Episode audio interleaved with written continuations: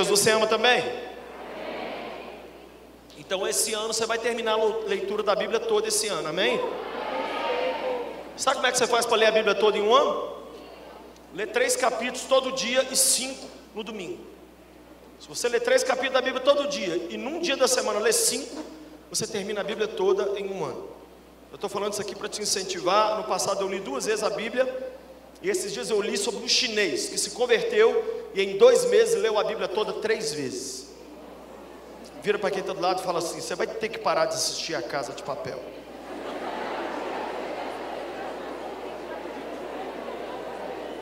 Atos 1, 4 diz assim: certa ocasião, enquanto comia com eles, deu-lhes essa ordem. É ordem, gente. Jesus não convidou, ele deu uma ordem. Não saia de Jerusalém, mas espere pela promessa do meu Pai, da qual lhes falei. Verso 5: Pois João batizou com água, mas dentro de poucos dias vocês serão batizados com o Espírito Santo. Então os que estavam reunidos lhe perguntaram: Senhor, é nesse tempo que vais restaurar o reino a Israel? Ele lhes respondeu: Não lhes compete saber os tempos e as datas que o Pai estabeleceu pela sua própria autoridade, mas receberão poder quando o Espírito Santo descer sobre vocês e serão minhas testemunhas em Jerusalém, em toda a Judéia e Samaria e até os confins da terra. A coisa mais importante nós sempre deixamos para o final.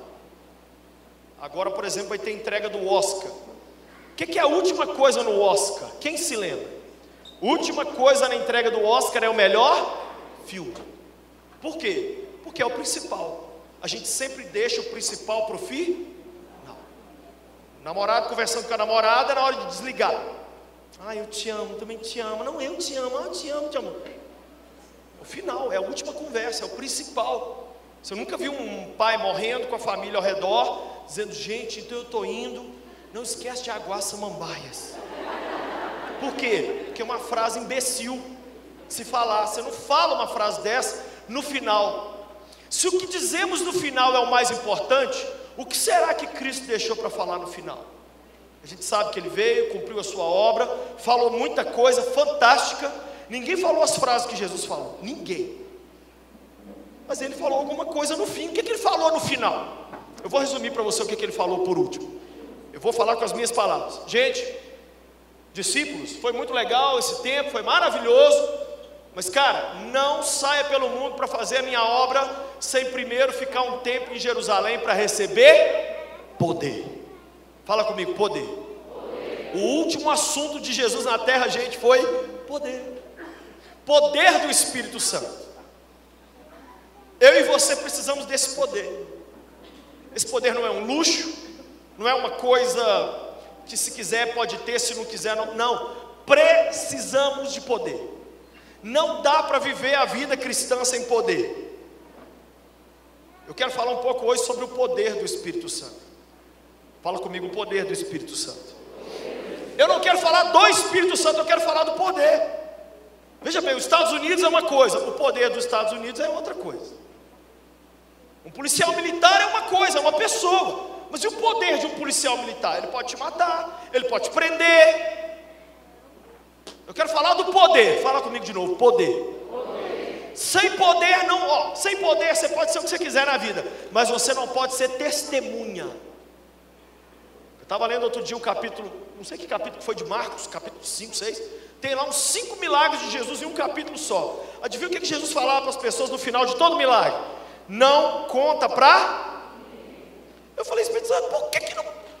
Que eu sou implicado com essas coisas, eu, eu gosto dessa explicação. Sabe o que, o Senhor falou para mim? Filho, receber um milagre todo mundo pode, mas sair para ser minha testemunha e contar o que eu fiz, nem todo mundo pode. Precisa primeiro de poder. Jesus falou: olha, não vá pelo mundo ser minha testemunha se primeiro você não tiver poder.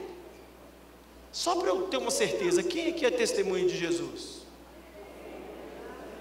Vou te dar uma chance de pecar menos. Vou perguntar de novo. Você levanta essa mão lazarenta sua rápido, caramba. Se eu estivesse perguntando quem quer dinheiro, você estava com o sovaco lá em cima, né? Vou perguntar de novo. Você levanta esse braço seu, por favor. Quem aqui é testemunho de Jesus de Nazaré? Então olha para quem do lado e fala assim: e o poder, Zé? Não, você tem que perguntar com atitude, igual eu assim. E o poder, meu filho de Deus? Porque, cara, você ser testemunha sem poder, queima o filme de Jesus. Jesus prefere menos gente com poder do que uma multidão sem poder. O poder é prerrogativa da testemunha. Sem poder, nós não podemos sair pelo mundo para falar do amor de Deus. E é interessante o texto, olha o texto. Jesus todo fofo, discípulo, fica com Deus, fica comigo mesmo, né? Olha, eu estou indo embora, mas fica em Jerusalém para receber. O que, que os discípulos falaram? Eles são tão nós, gente. Os discípulos, tudo que os discípulos fazem é o que eu e você fazemos. Olha o assunto que os infelizes vieram com ele. Senhor, é nesse tempo que o Senhor vai fazer uma campanha e a gente vamos tirar os judeus e vamos tirar os romanos e a gente vamos. Gente, Jesus estava todo fofo. Na despedida você não quer brigar com ninguém. É só beijo, né? É teletubbies, tchau. Aquela coisa linda, tipo Miss dando Jesus foi obrigado a dar neles uma má resposta. Por quê? Porque os apóstolos são igualzinho eu e você. Cristo tentando falar com a gente das coisas do céu, tentando falar com a gente do poder do seu espírito, e nós preocupados com o quê? Copa do Mundo, eleição, Big Brother.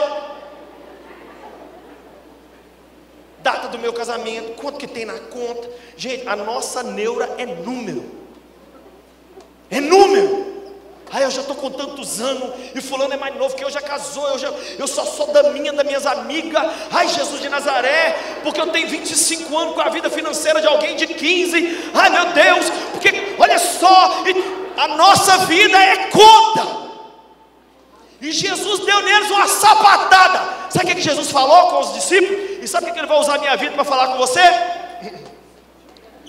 Não é da sua conta ficar preocupado com coisa que você não controla e só o Pai controla. Se você está vivo até hoje, por que você acha que vai faltar alguma coisa até o dia que você morrer? Você não controla o cabelo que nasce no seu nariz. A pessoa, o cabelo está saindo para fora, a pessoa nem vê. Tira isso, gente, é nojento. Me incomoda, eu fico conversando com a pessoa e olhando. Vira para quem do lado e fala assim: Deus já está falando com você. Essa cabelada saindo do nariz. Você não controla o cabelo do seu nariz. E a gente quer governar. Não, a gente quer governar as galáxias. E a gente quer fazer. E a gente quer acontecer. Irmão, eu descobri uma coisa. Preocupa com o que está preocupando Jesus. Que Ele vai preocupar com o que preocupa a gente. A agenda de Deus é eu quero derramar poder na minha igreja para fazer a última colheita dessa última hora, porque eu estou para voltar e eu preciso que os meus filhos entendam que não é para sentar tenda aqui nessa terra, é para poder viver com poder, porque eu tenho algo muito melhor para eles. Ele te quer em lugares altos. Lugares altos não é necessariamente a grana ou a posição. Eu quero grana. Eu quero que Cristo estiver para mim, mas eu não quero viver sem poder. Lutero, quando foi a Roma, na sua peregrinação que fez ele ficar incomodado e começar a reforma, ele chegou lá diante da Basílica de São Pedro e falou com um amigo dele, outro reformador, falou assim: É, já não podemos dizer que não temos mais prata nem ouro. E o amigo dele disse para ele: É, mas também não temos poder para dizer, em nome de Jesus, levanta e anda. Hoje nós somos uma geração que prefere ter o dinheiro do que ter o poder. 1 Coríntios 4, 20 diz assim: O reino de Deus não é feito de palavras, mas de. Só quem está acordado. O reino de Deus não é feito de palavras, mas de.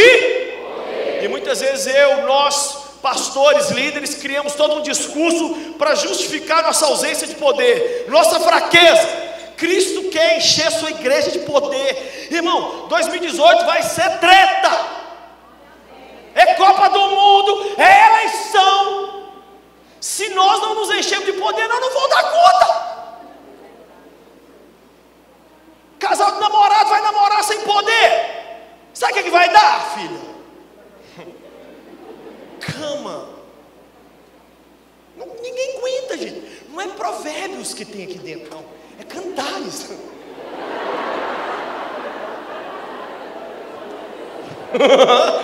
Você entendeu? É as éguas de Faraó dando coisa assim, ó.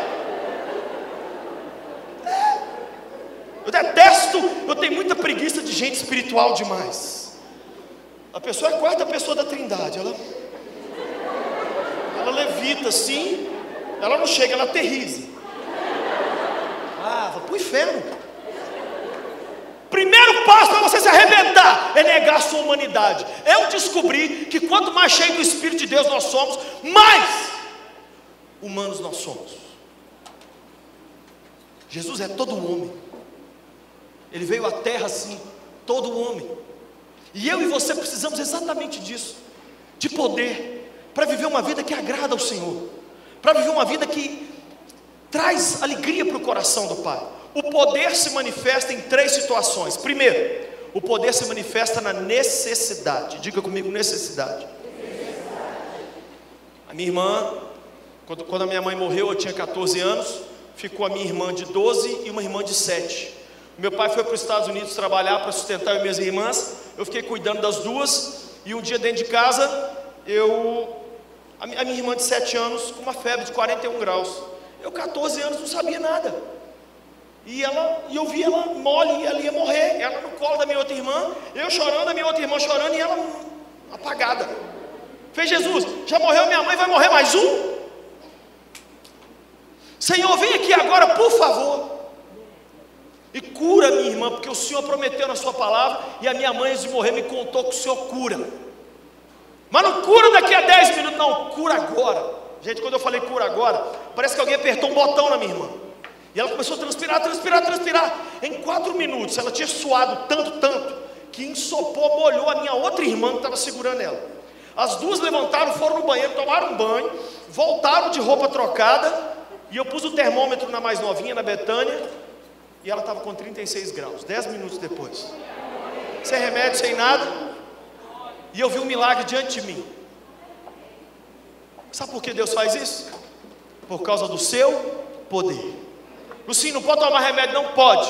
Mas deixa eu te fazer uma pergunta: nós só vamos ser curados com remédio? Nunca nós vamos ver o sobrenatural. Nunca nós vamos ver o sobrenatural na nossa vida financeira. Nunca. É só trabalhar para pagar a conta. É trabalhando que paga as contas. Mas nenhum dia você vai ver uma intervenção sobre. Eu estou cansado. Quem está com preguiça também? Vem, nós criamos desculpas bem elaboradas para justificar nossa ausência de poder. Sabe por que a gente não tem poder na necessidade? Porque quando surge a necessidade, a gente já pula para o plano B. Está gripado? Não decon dia, não decon noite. Diarreia, chá de boldo. Piriri, hipodós. Sei lá, metiolate. Sumiu o dinheiro, liga para o parente rico, liga para o gerente.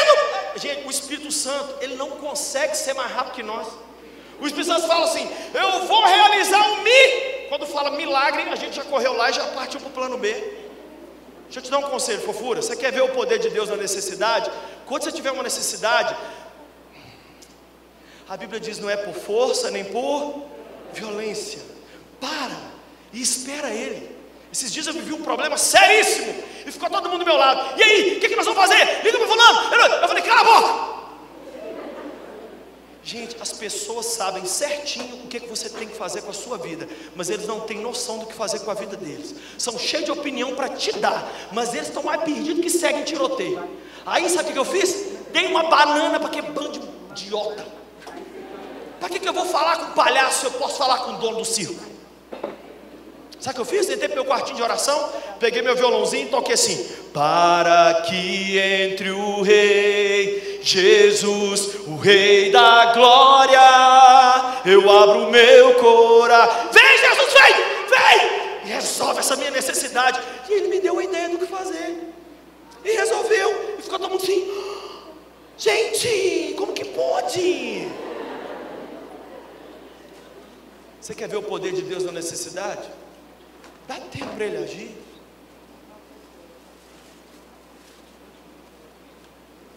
Quem está entendendo o que eu estou dizendo?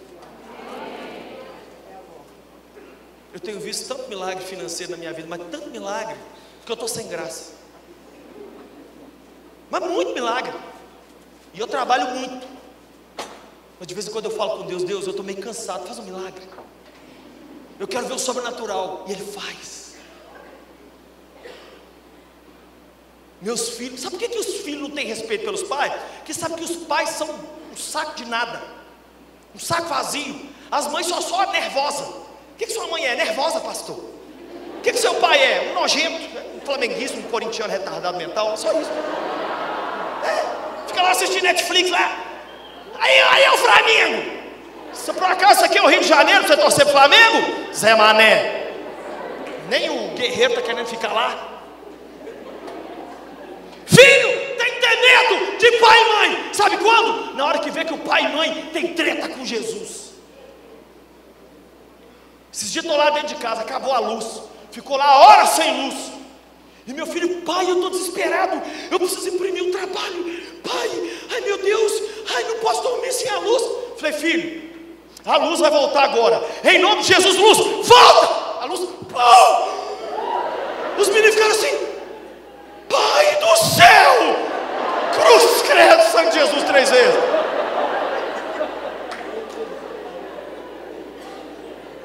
Meu filho um dia falou comigo, pai, estou vendo demônio. Eu deito todo dia à noite, estou vendo um bode. Falei, nós vamos trocar uma ideia com o bode hoje. Quando você deitar, você me chama. Davizinho deitou. Eu deitei com ele lá, falei, na hora que o bode aparecer, você me chama. Apareceu um bode no teto. O Davi falou, pai, eu estou vendo um bode. Falei, bode, deixa eu te falar. Esse teto é meu, eu paguei. Você sai dele agora em nome de Jesus e não volta nunca mais. Que esse menino aqui é de Jesus, só vai aparecer anjo para ele. Aí meu filho fez assim. Falei, o que, que é isso, Davi? Ô pai, ele está na janela e ele está rindo. Eu falei, para de rir e sai da janela que ela é minha também, sai daqui. Em nome de Jesus, vai embora. Aí o Davi levantou, ficou na janela assim. Aí fez assim, nossa pai, essa casa nossa é muito doida. Eu falei, por que, Davi? Ai, pai, acabei de ver um bode voar. Aí todo dia eu passava lá, e o bode, Zé? Foi embora, pai. Sabe o que, que eu vejo no respeito a pastor? Não vê história nossa de doideira nenhuma. Um pastor, meu amigo, muito doido, falou assim: Eu estou pedindo a Deus para realizar milagres comigo na internet. Esses dias eu abri meu notebook, comecei a conversar com um jovem.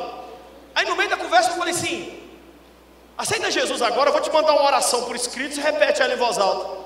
Aí ele mandou, e o cara sumiu. Dez minutos depois o cara volta, pastor. Eu estava aqui dentro de um centro de bruxaria, eu repeti sua oração, caí no chão, um negócio me possuiu, e eu não conseguia mexer. Eu vi um homem de branco descer do meu lado, mandou embora o que estava dentro de mim, e agora eu estou liberto, e eu já estou juntando as coisas aqui que eu vou quebrar tudo. Gente, um centro de não sei o que fechou, lá no quinto dos infernos, porque um pastor mandou uma coisa. Você não tem raiva de ler na Bíblia que a cueca do apóstolo Paulo curava os outros, e hoje, se juntar 100 mil pastores orando, não cura ninguém. Paulo estava aqui fazendo um lenço. Leva lá para cá do, do menino morto lá. Levava lá, o menino ressuscitava. Curava casamento, sarava.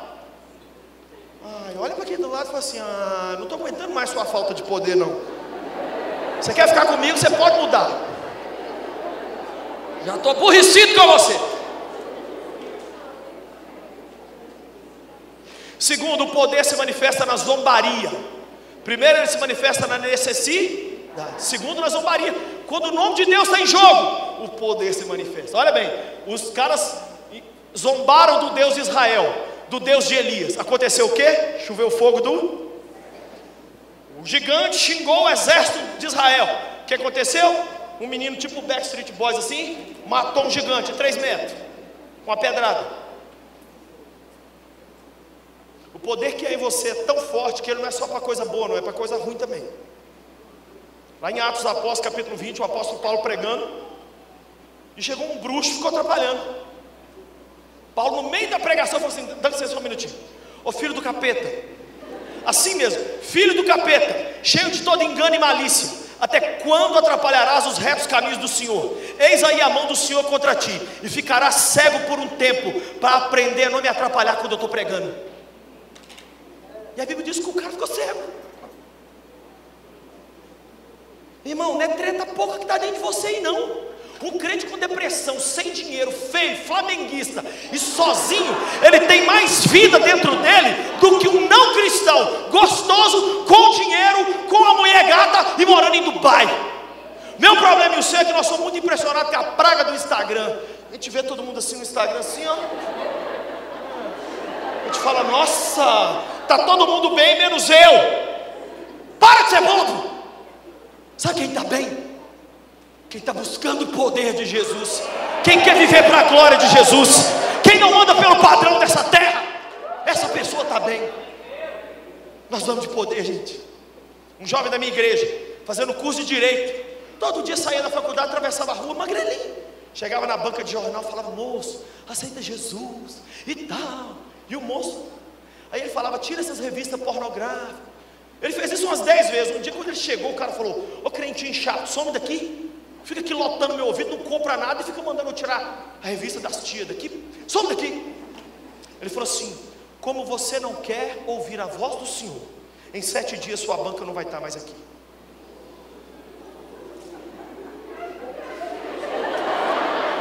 Gente, presta atenção.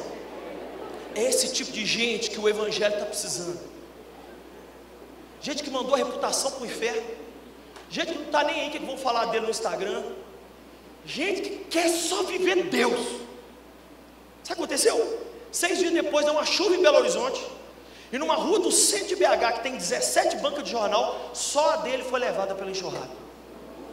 Aí eu não sei o que, que aconteceu, que aquele dono de banca agora só fica lá na igreja, no primeiro banco, sentado assim. Não sei porquê. Eu vou te falar por quê. Porque sem o poder do Espírito Santo, você leva 10, 20 para ganhar sua avó beata seu tio cachaceiro para Jesus.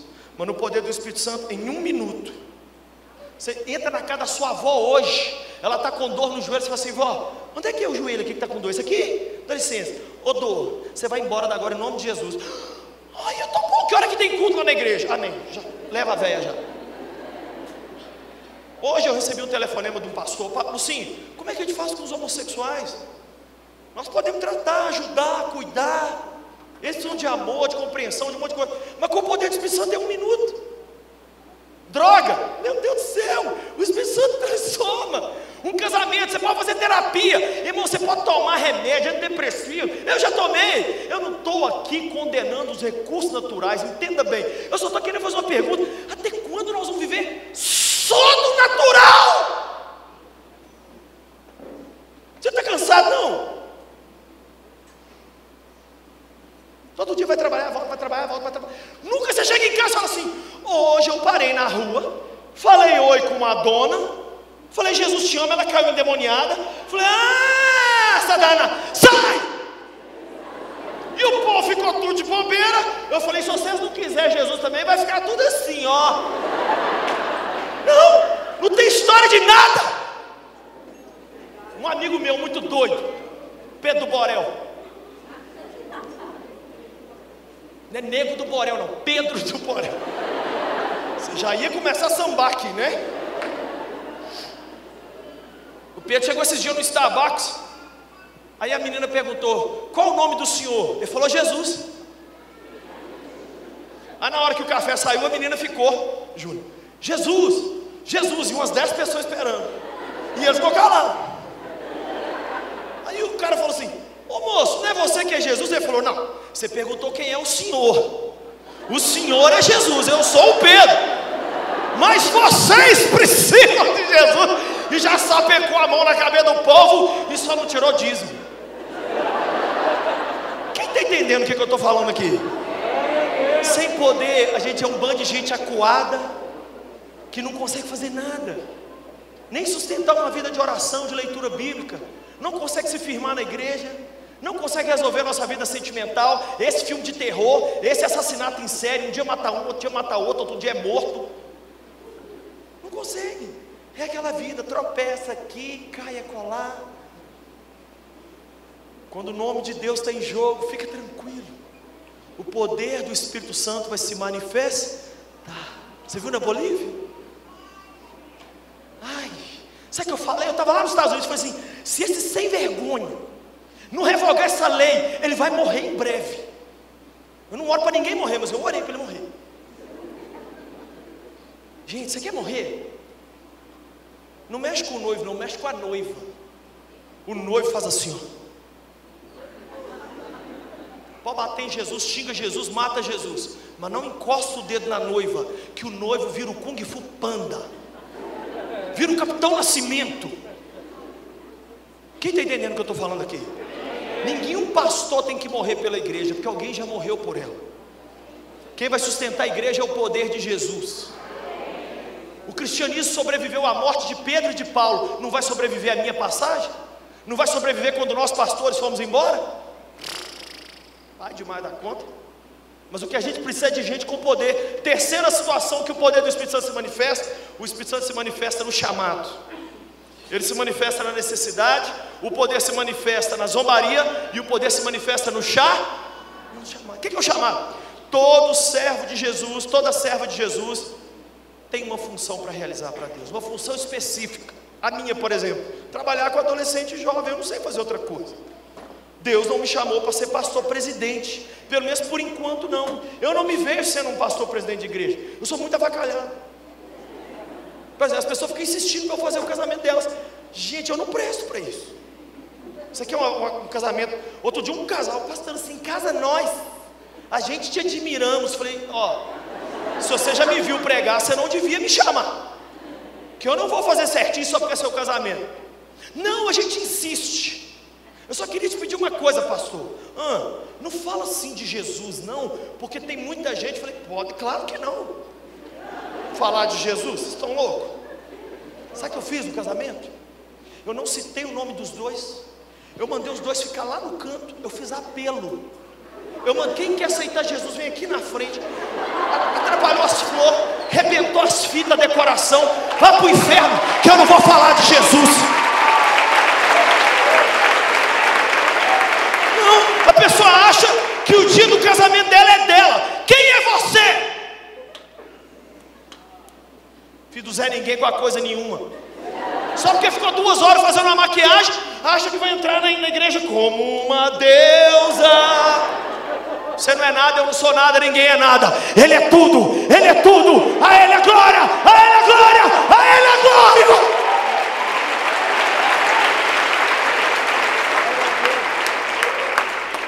É dele a glória. Gente, sem, o, sem poder nós não vamos conseguir cumprir nosso chamado.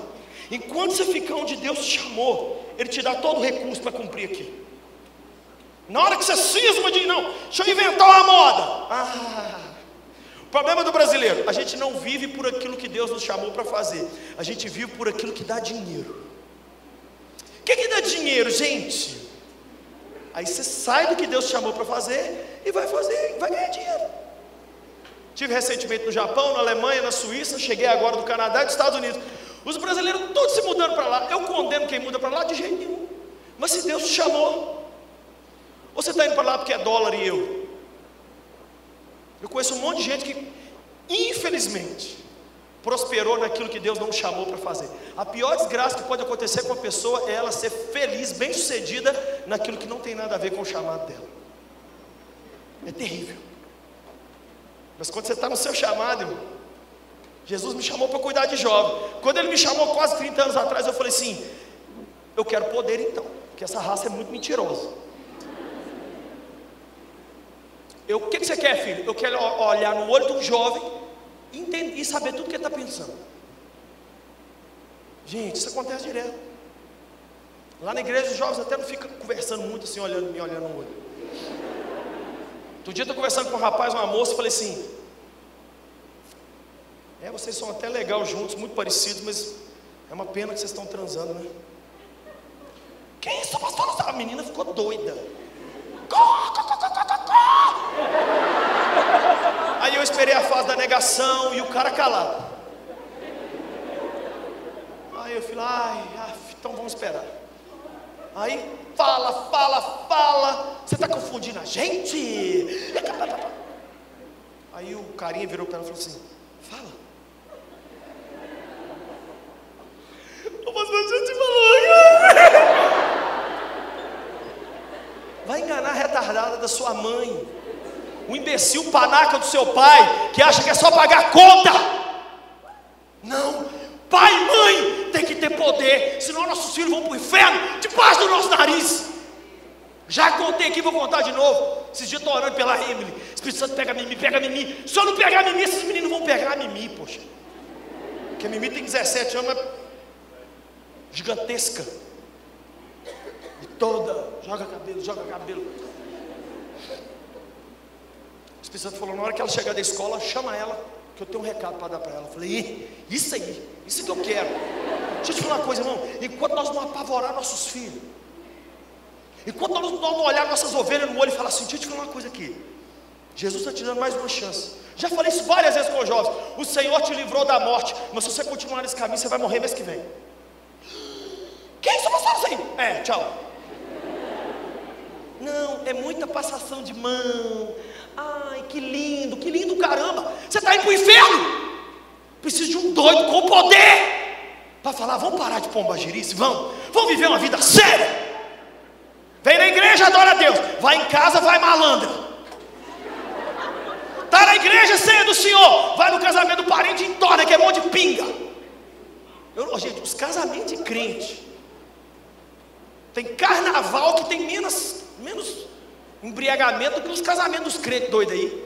Ah não, porque vem uns tique bebe lá de Goiás. Serve piqui para essa raça. Mas não põe bebida alcoólica naquilo que é seu.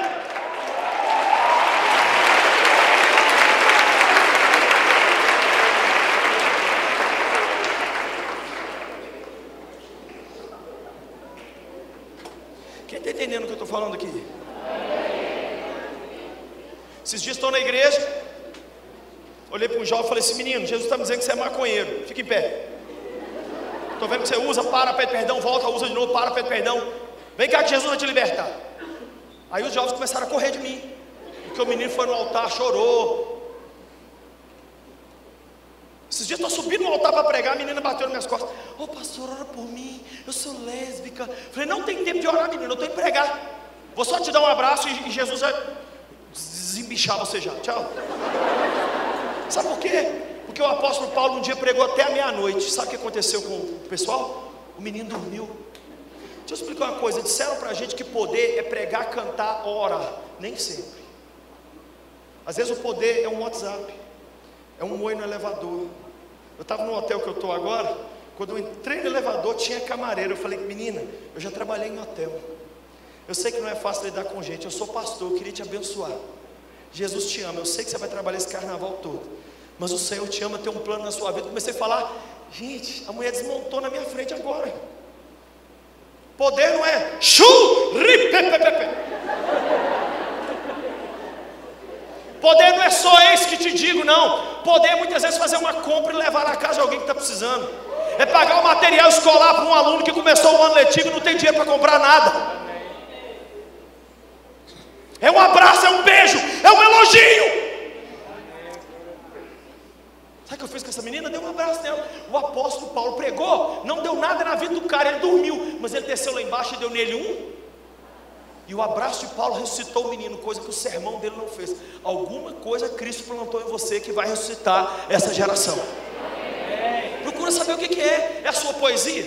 É a sua pintura? É a sua arte? É o seu trabalho de TI? O que, que é? Não, não sei não, pastor. Você orar, não vou orar não. O problema é seu, se vira. Busca Deus para você saber. Eu sei que o meu é jovem. Meu é jovem. E é jovem mesmo, no mundo inteiro. Estava no Japão esse tempo atrás. Cheguei lá, os pastores falaram comigo: Ô pastor, o japonês não pode ser incomodado. Então, assim, não pode fazer apelo. Nenhuma igreja japonesa, porque a cultura japonesa é assim: se ele quiser Cristo, ele te procura depois. Falei, claro.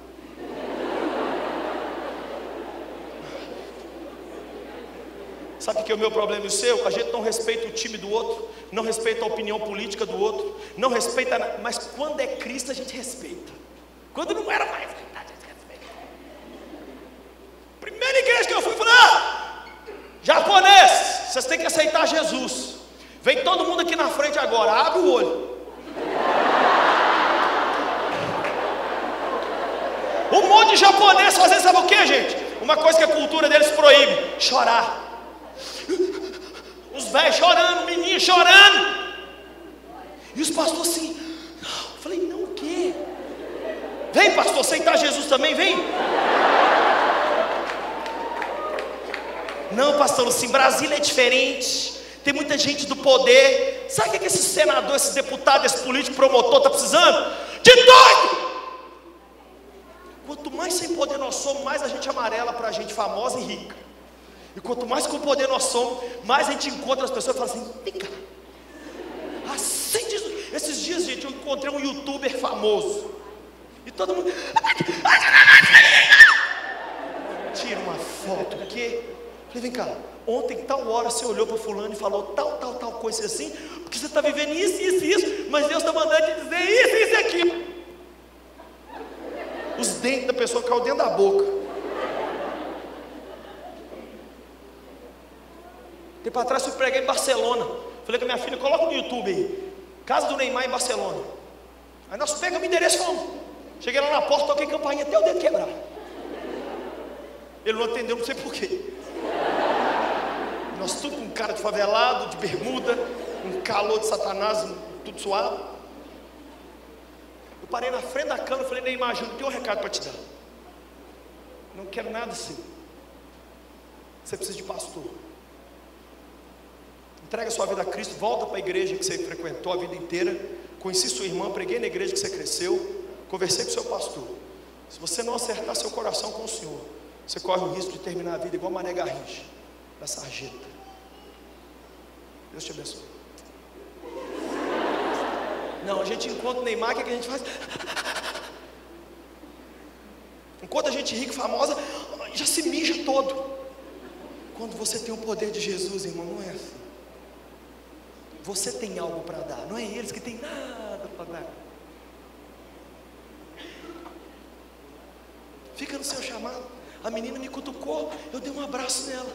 No fim do culto vem ela, com mais uma bonitinha. Eu falei: O que, que, que, é isso? Pastor, essa aqui é a menina que eu estava namorando, que eu terminei o namoro depois que o senhor me abraçou. Porque quando você me abraçou, eu senti que uma coisa ruim foi embora de mim. Eu fui lá no fundo da igreja, liguei para a menina e falei assim: estamos terminada. Ela falou: de jeito nenhum, eu vou onde você estiver agora. Ela estava aqui perto, veio para o culto, chegou aqui, ela não sabia que era igreja. Ela sentou, pegou só metade do sermão, mas foi o suficiente. No final ela veio e aceitou Jesus. Agora ela está brigando comigo aqui, dizendo que ela que está terminando comigo, mas eu estou falando que eu que estou terminando com ela. Uma é noiva, a outra está namorando. E eu vou casar as duas. Sabe quanto tempo eu levei? Isso é um sonho de pastoreio. Levei em tempo nenhum. Tem outros homossexuais que a gente trabalha com eles muitos anos. Eu só estou tentando dizer o seguinte: a pior coisa de não ter poder é que quando você não tem poder, a única coisa que você pode fazer pela sua mãe com depressão é marcar uma consulta com um especialista com ela. Eu quero poder fazer mais. Quem quer poder fazer mais? Quem quer poder virar para um primo, está usando droga, e falar assim: vem cá, eu vou te dar um abraço, que eu estou com preguiça de orar. Você vai perder esse espírito do inferno te acompanha. Você vai ser transformado aqui hoje. Gente, eu não estou pregando uma utopia. Eu não estou pregando um negócio. Vocês estão olhando para um cara que eu já orei para seis mortos ressuscitar. Não ressuscitou nenhum. Mas, eu descobri que o problema de morto ressuscitar é que quem está vivo está mais morto que os mortos. E não tem coragem de fazer uma oração. Mas esses dias lá em casa um passarinho veio voando assim, ó, e bateu no vidro. Um vidro que eu tenho em casa. Pá! Caiu e morreu. Aí ficou meus filhos tudo chorando. Ai, pai. O passarinho morreu. Aí deu aquele sangue, deu duas horas ele morto lá. Aí eu cheguei em casa, vi o passarinho falei, gente, essa casa é abençoada, não gosto que nada morra aqui. Espírito Santo, eu não quero esse passarinho morto aqui nesse lugar. O Senhor, diz a tua palavra que o Senhor cuida até dos passarinhos. Põe a mão sobre esse passarinho aqui. Eu não vou jogar ele no lixo. Amém. Fui lá dentro para uma, uma, uma bermuda. Quando eu voltei, cadê o passarinho? Gente, o bicho levantou e voou. Meu filho está assim. Glória a Deus. Pai! Você ressuscitou o passarinho, pai? Falei, não, menino, já matei a charada. Não era para ter começado orando por gente. É por bicho primeiro. Aí depois. Que história de alguma coisa você tem para contar? Como é que você vai chegar um dia no céu? Jesus, pague as contas. A vida é só pagar conta mesmo. Achar alguém, casar, transar, transar, transar, aí morreu. Velho do céu, quem quer uma história, umas histórias doidas na sua vida aí? Quem quer ver poder dentro de casa? Quem quer ver cura, milagre, ressurreição, transformação? Ai, gente, nós precisamos disso. Nós, pastor, não damos conta. A gente tem nossas lutas já. É preciso que você se levante. Hoje, entenda que quando você voltar para a sala de aula, ai, é para apavorar. Já olha o mais psicopata da turma e senta do lado. Fala assim: eu tenho um recado para te dar. Não tenha medo. Maior é o que está em nós. Cheguei no shopping outro dia. Tá lá um, um menino gay lá. Falei, oh, eu te conheço. É. Aí começamos a conversar. Ele falou, pastor, eu não consigo largar meu namorado.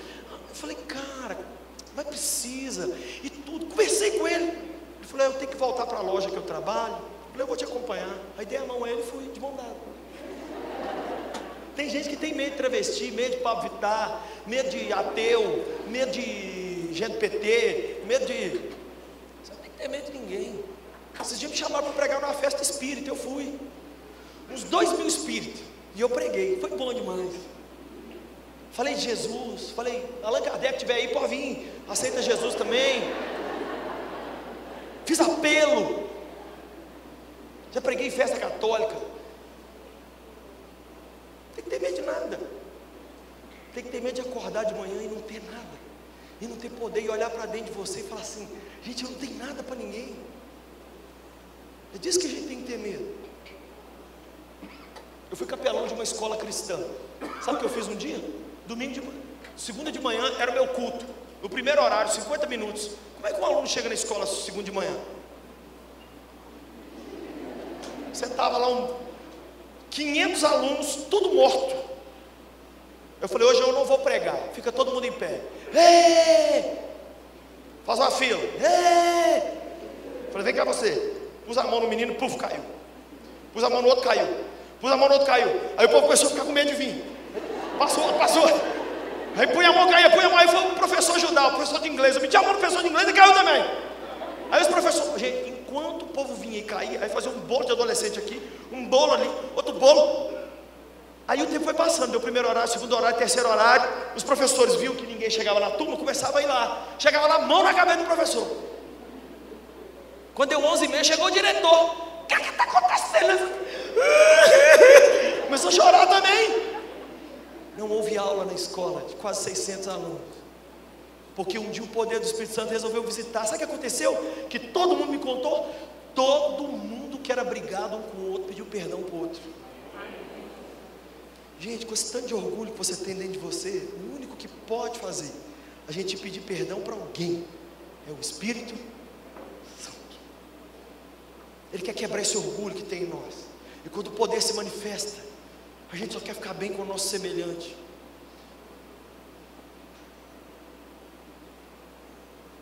Três maneiras de ter o poder de volta e eu vou terminar. Primeira maneira, corrija a sua motivação. Você quer poder? Poder só serve para duas coisas. Primeiro, salvar o perdido ou cuidar do salvo. Poder não é para sentir gostoso. Eu perguntei para uma jovem da minha igreja, como foi a vigília? Ela falou, foi jóia, pastor. Teve uma hora que veio um negócio assim, ó. Aí eu fiz assim. Hum. Falei, menina, você está descrevendo a vigília ou uma lua de mel? Gente, as pessoas acham que o Espírito Santo vem para fazer a gente sentir gostoso. Não, isso é sauna. Sauna que faz isso. O poder do Espírito Santo é uma ferramenta. E só vem para duas coisas: salvar o perdido e cuidar do salvo. Se você não quer envolver com a igreja para cuidar dos salvos e não quer evangelizar para cuidar dos perdidos, me explique por que razão Deus derramaria o seu poder sobre você. É a mesma coisa da pessoa não vai usar o carro, durante um ano, para ir a lugar nenhum. Mas ele para no posto de gasolina e fala assim: enche o tanque, enche o tanque que eu vou a lugar nenhum. Não, se Deus te enche de poder, é para te usar. Você quer ser cheio de poder? Deus vai te usar. Quem está entendendo o que eu estou dizendo? Primeiro, você quer poder? Corrija a sua motivação. Vai ganhar o perdido e vai cuidar do, do salvo. Segundo, você quer o poder? Corrija a sua busca diária. Gente, poder do lado de fora é resultado de uma busca diária do lado de dentro. Sem oração, jejum, Bíblia, santidade no lar, você não vai ter poder nenhum do lado de fora. Eu estou aqui pregando, minha mulher pode estar me assistindo pela internet, meus filhos, eles sabem se é verdade, se é mentira. Quando o bispo Gerson sobe aqui, olha quantos filhos ele tem. Alguém podia se levantar e falar assim: esse homem é um mentiroso. Nós precisamos de poder na nossa vida privada. É a hora que o filme começa com aquela cena. Ai, ai, ai. Você hum, muda, capeta. Vai passar pornografia para suas negras lá no inferno. Né? É a hora que você pode roubar e não rouba. É a hora que você pode mentir e não mente. É quando você vê comida, gente. Quem gosta de comer? Deixa eu te fazer uma promessa. O dia que você decidir jejuar, vai aparecer os rangos mais maravilhosos. Sua tia que morreu lá em Goianésia vai ressuscitar, fazer um bolo de pudim de não sei o que lá e trazer na sua casa. Eu perguntei na minha igreja outro dia: quem que jejuou no último ano? Aí o rapaz levantou a mão. Alguns. Aí no final do culto ele veio, pastor, estou muito feliz que eu pude levantar a mão, que eu jejuei no último ano. Falei, que legal, você jejuou por quê? Ele falou, eu fui fazer um exame de sangue. Falou, sua égua, eu não estou falando disso.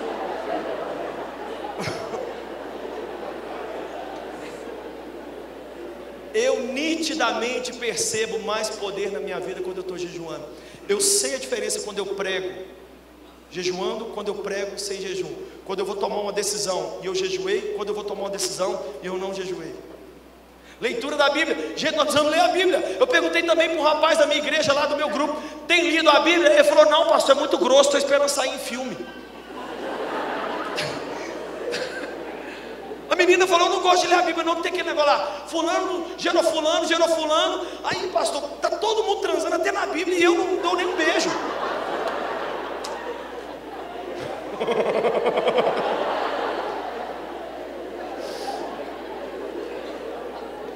O problema nosso, sabe o que é? É que o Wi-Fi tá bom demais. Sabe o que eu fiz outro dia na minha casa? Saí, catei o celular de todo mundo. Falei, só vou devolver daqui a alguns dias. Ai, mãe, calma! Que nessa casa vocês não têm pai, vocês têm um Hitler. Porque o pastor Sila Malafaia sabe a Bíblia de cor. Mas você sabe por quê? Que o pai dele era pastor e era militar. Sabe como é que o pastor Gilberto Malafaia fazia com Silas? Silas, estou indo para o quartel, maluco. Quando eu chegar às 6 horas, quero o Salmo 46, 47, 48, decorado, vagabundo. O menino ficava assim, ficava assim. Quando o pai dele chegava, abre essa boca aí e fala. Deus é o nosso refúgio e fortaleza, socorro bem presente nas tribulações, pelo que não temeremos ainda que a terra se... O menino citava a Bíblia, engolia a Bíblia, cheirava a Bíblia, tomava bem com a Bíblia. Sabe que é o meu problema e o seu? Tivemos pais que só achavam que era o lance era pagar a conta. Ah, se nossos pais tivessem sido psicopatas, nós ia até prestar. Às vezes nunca enfiaram a mão na nossa cara porque a gente ficou o dia inteiro vendo série e não orou e não leu. Na minha casa eu falei assim: ó, acabou. Alguns anos atrás eu falei com a minha família: não vou ficar mais pagando preço de oração, de jejum e leitura bíblica sozinho, enfrentando demônio sozinho e vocês tudo dormindo e comendo. Sabe o que eu falei? Tem um grupo da minha família, né? Porque todo mundo tem. Eu quero que todo mundo vá no quarto de oração a partir de hoje e tire uma foto orando e me manda.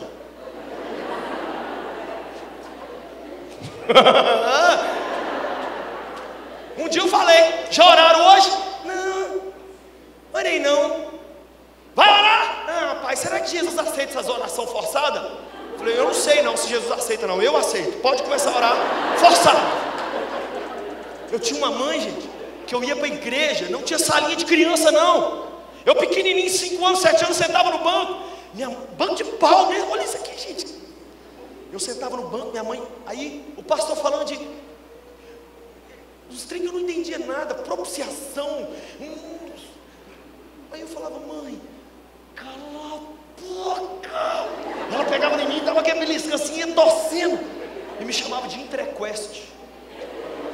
Eu não sei, é uma língua estranha. Escrevi no Google entrequest, ele falou assim, hã? Era um palavrão em língua, sei lá.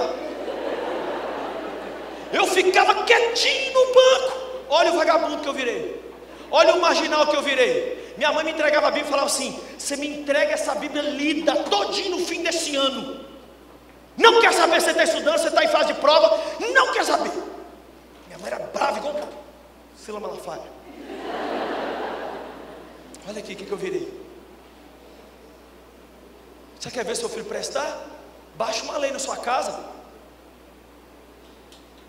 Poder do lado de fora é busca do lado de dentro. E último, você quer o poder de volta? Corrija sua seu conceito de normalidade. Poder implica em loucura. Você quer ver? Jesus tinha poder, sim ou não? Sabe como é que ele exercia o poder dele? O cara um dia chegou para ele e falou assim: Senhor, eu sou cego, me cura. Ele falou, claro. Pegou um catarrão, fez um barro e passou no. Gente, já imaginou você vir para um culto? O pastor cuspir passar no seu zóio? E você ainda tem que dar dízimo para. tipo assim. É, o evangelho é coisa doida. Deus não vai derramar seu poder em gente normal. Não, Senhor Jesus, eu não. Olha, se ele derramar poder em você, ele vai mandar você dar recado para gente inconveniente, na hora inconveniente, no lugar inconveniente, tudo errado. Deus vai falar assim: fala com essa pessoa aí agora aí, agora. Você vai ter coragem de falar? Você vai ter coragem de fazer coisa louca? Você vai ter coragem de aprontar uma confusão, fazer um negócio muito doido? Vou encerrar contando isso aqui. Fui no Japão seis meses atrás, preguei. Quando eu voltei, no mesmo dia eu fui para Bauru pregar. Não sei onde que eu fui arrumar uma, uma loucura dessa. Três dias de viagem para voltar. 72 horas. Quando eu cheguei no Brasil, eu não sabia se eu era homem, mulher, se eu. Não sabia nada. Eu estava assim. Aí eu fui em Bauru, não sei o que, que eu falei lá. Eu sei que eu preguei. Aí eu entrei no avião meio-dia, sentei. E eu pedi janela para eu encostar a cabeça e dormir, que eu estava no fuso de lá. Era meio-dia, mas no meu corpo era meia-noite. Eu encostei a cabeça. Quando eu comecei a dormir, o Espírito Santo falou assim comigo: vira para a moça que está do seu lado e pergunta para ela o que, que aconteceu com o pai dela. De olho fechado, eu falei: Espírito Santo, não vou falar nada, porque essas meninas mais novas acham que todo homem mais velho que conversa com elas está querendo elas. Eu não vou falar nada. Tinha uma menina mais nova, bonita do meu lado, não vou falar nada com ela não. Ah, o Espírito Santo falou uma frase comigo. Foi a coisa que Deus me falou que mais me fez raiva até hoje. O Senhor me disse assim: Eu vou ter que levantar outra pessoa para fazer as loucuras que eu tenho te chamado para fazer. E do jeito que eu estava assim, eu consertei o pescoço e falei assim: Jesus, nunca mais fala isso comigo pois eu oro diante do mapa mundi todo dia. E o que, que eu tenho te pedido? Não faça nada nessa geração sem contar comigo. Já falei assim com ele, virei para a menina e falei: Menina, eu sou pastor, Jesus está mandando te perguntar o que aconteceu com seu pai. Ela começou a chorar. Chorar, chorar. Até é normal que a mulher chora com coisa boa, coisa ruim, coisa nenhuma. Ela chorou, chorou, chorou. E o pessoal começou a olhar, eu falei, calma, é porque ela está acordada, é mulher normal. Segurei a mão dela, ela falou, quando eu tinha 14 anos, hoje eu tenho 18, pastor. Quando eu tinha 14, meu pai era caminhoneiro, de tanto ele dirigir para sustentar eu e minha mãe, ele bateu o caminhão e morreu. E morreu também porque não havia um médico para prestar os primeiros socorros, senão ele sobreviveria. Então eu estou indo agora fazer o meu primeiro dia de faculdade de medicina, mas eu odeio medicina. E eu estou brigando toda hora com meu namorado que eu deixei em Bauru, porque eu acho que eu estou tratando ele como meu pai, porque eu estou em busca de um homem. Eu falei, cala a boca. Eu perdi minha mãe quando eu tinha 14 anos. E o Senhor me colocou aqui do seu lado para te dizer, e eu comecei a ministrar na vida dela. Você não vai precisar fazer essa faculdade. Você vai resolver esse relacionamento. Você não vai viver a ferida da morte do seu pai para sempre. O Senhor te cura. Comecei a ministrar e falar. Gente, essa mulher chorava tanto. Ela foi envergando assim para frente. E foi pondo a cabeça assim para baixo. Eu segurei a mão dela. Falei, ah, vai vomitar, vai cair aqui no chão. Não tinha decolado o avião. E o povo olhando, achando que eu estava batendo nela. Eu falei, calma, eu sou pastor. Eu vou orar por ela, depois eu oro por vocês. Sentei oração no menino, aí ajeitava ela para trás, falava mais, falava, falava, falava, falava. Ela começava a chorar de novo, punha ela de novo, mandava o povo ficar calmo e trouxeram água, trouxeram. Aí foi bom que trouxeram comida também. Conversei com ela uma hora. De Bauru até. Quando chegamos em Confins, Belo Horizonte, ela me abraçava. E me abraçava. E me abraçava. E eu vou terminar o sermão contando, falando as três frases que ela me falou. E se essas frases não mexer com você, aí eu não sei mais o que, é que eu falo. Primeira frase que ela me disse: Pastor, e se você não está no fim? Deixa eu te explicar uma coisa, querido. Se você está sem poder, não é problema só seu, é problema do mundo inteiro. Que não vai ter alguém para poder dar destino para eles. Você é mais do que uma pessoa que tem que ver seus sonhos realizados. Você é uma pessoa que tem que mudar a história de milhares de pessoas. E para isso Deus te deu o seu poder. Segunda frase que ela me falou: e se você está no avião e não está do meu lado, não basta Deus derramar o seu poder sobre nós, nós temos que ficar do lado de quem precisa. Tanta gente precisando.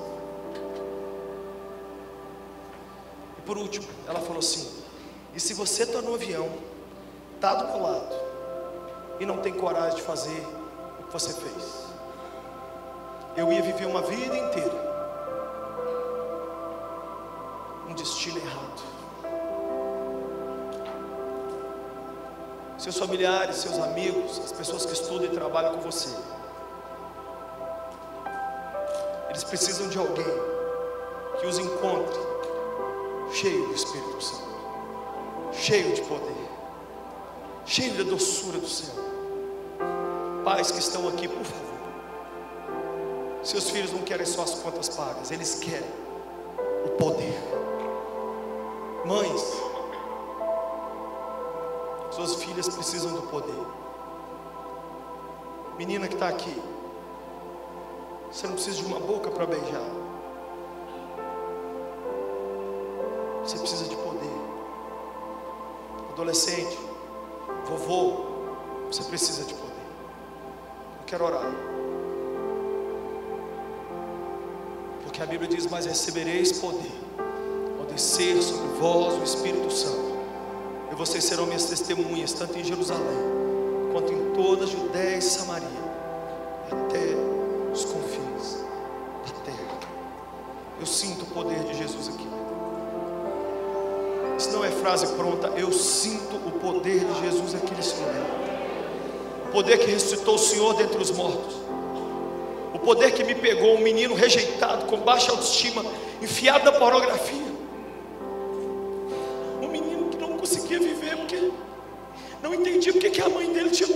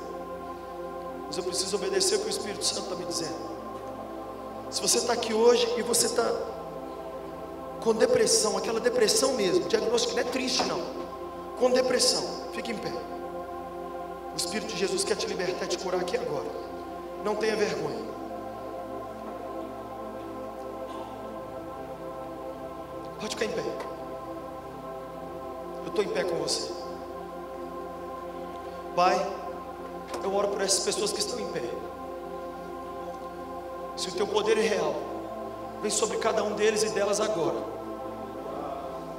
Cura, Senhor. Arranca essa tristeza. Arranca essa vontade de morrer. Arranca, Senhor. Agora. Espírito Santo. Decamarreseque parabali cheque nemeia. Seca na ramacheque tarabalamanamanaia. Resequitamana rimanaia que taribala. Semana ramarachei manara macheira. Tira esse peso do ombro, Senhor. Se você está aqui preso em qualquer vício, cigarro, bebida, usa droga, está dependente de, de remédio, você não fica em pé no seu lugar. Se você está viciado em qualquer coisa, em qualquer coisa, fica em pé. Fica em pé, não tem vergonha. E não tem qualquer vício. Você não consegue parar de ver as coisas na internet, coisas que não agradam a Deus, fique em pé, por favor, fique em pé. Fique em pé, não tenha medo. Eu falei que nesse ponto que eu fui viciado em pornografia, por que você não pode ficar em pé? Para ser curado, Pai. Eu já vi o Senhor me curar de tanto vício terrível. Jesus, eu não conseguia me libertar. Vem sobre os meus irmãos agora, Senhor. Eles estão em pé corajosamente, e com isso estão dizendo: que o recurso humano tem um fim, mas o teu poder não tem limite, Senhor. Deus Todo-Poderoso, vem agora e liberta, Senhor, da bebida alcoólica, do cigarro, da droga. Liberta, Senhor, de remédios que eles não conseguem se livrar deles. Liberta da pornografia, liberta, Senhor. Se você está preso a qualquer comportamento sexual que não agrada a Deus, se você está aqui hoje, você pensa em morrer, fique em pé no seu lugar, não tenha medo. Jesus quer libertar a gente. Ele não quer machucar, Ele quer libertar, Ele quer curar. Fique em pé no seu lugar. Fique em pé no seu lugar. Ô oh, Senhor, eu apresento a Ti cada um dos meus irmãos e irmãs. E aquilo que eu vi o Senhor fazer na minha vida, na minha vida, faz agora na vida deles agora. Vem, doce Espírito, vem. Vem, doce Espírito, vem. Em nome de Jesus. Se você tem ouvido vozes, se você tem tido medo, se você tem ouvido passos, visto coisas, se você vive assombrado, fique em pé no seu lugar. Jesus quer te curar e te libertar agora de toda a opressão do diabo. Se você vive com medo de tudo, medo de morrer, medo de viver, medo de se relacionar, fique em pé no seu lugar. Pai, nós declaramos a cura do Senhor. O Senhor me mostra que o diabo tem oprimido muitos jovens aqui com uma vida sentimental arrasada. E ele tem dito para você: você não vai ser feliz, porque você teve uma, duas experiências ruins. E ele tem dito: que você não vai constituir família. Vai constituir família sim. Você vai ser feliz. E a história dos seus pais ruim não vai se repetir na sua vida. Você vai viver uma história diferente. E a sua família vai ser exemplo para essa geração. Você ouviu, filha? todo medo, toda opressão do passado, sai em nome de Jesus. Em nome de Jesus.